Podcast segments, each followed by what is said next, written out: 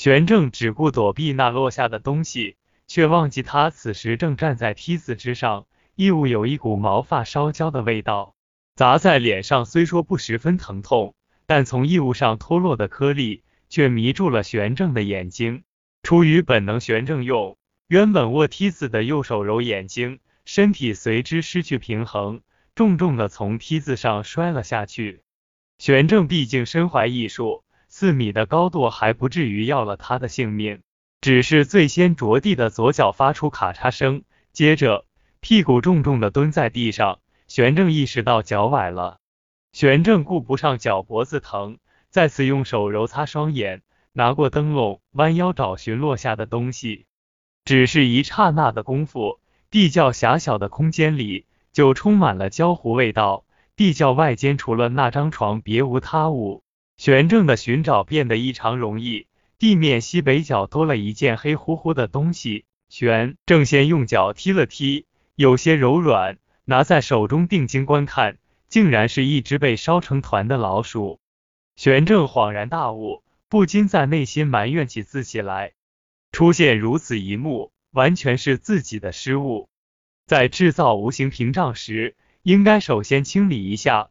洞口两米范围内地下隐藏的老鼠、蜈蚣等活物，屏障一旦形成，屏障所包括的地上及地下温度会有所上升，而那些在冬天懒得活动的活物，会因为温度的升高而被激发活力。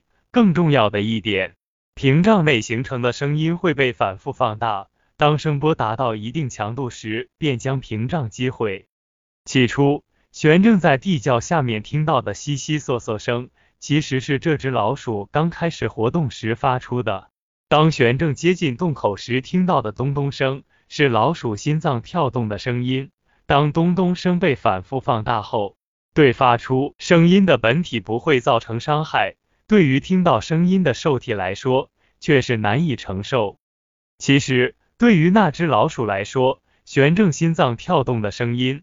同样被反复放大，同样令他几近崩溃，而急速上升的体温又让他变得狂躁，最终葬送在玄正的掌心雷下。玄正愤愤地将老鼠的尸体扔向地窖的里间，恰好掉入西南角的一只木桶中，发出沉闷的扑通声。由于当初被囚禁的年轻女子们吃喝拉撒睡都在地窖里。这只桶是包括香兰在内的年轻女子们盛放垃圾用的。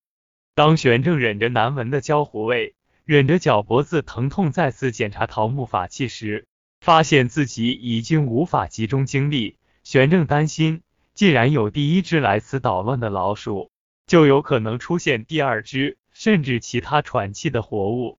玄正在想，是否将桃木法器拿到自己的房间。又担心长期置于地下的法器见到阳光后会出现难以控制的状况。也罢，暂且上去，且等空凡回来后再做打算。恰在此时，灯笼的光线变得暗淡，忽闪忽闪的。不好，有危险！玄正急速走到梯子旁，抬脚向上攀爬。此时的玄正感觉有点吃力，他默念咒语的同时。伸出右手照准洞口，大喝一声“开”，无形屏障被破解。霎时，洞口上方豁然开朗，一束亮光照到下面，同时一股凉风吹到玄正的脸上。对于师傅曾经练功的地窖，让光线照到下面实属无奈。玄正想到保命要紧，顾不得那么多了。当只剩下最后两节就能到达地面时，玄正听到徒弟空凡的轻声呼唤：“师傅，你在下面吗？”玄正回应道：“空凡，快，快拉师傅一把！”关键时刻，在空凡的帮助下，玄正终于返回地面。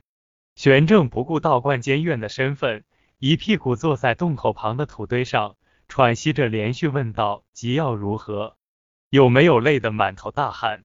锁住他们都回家了吗？”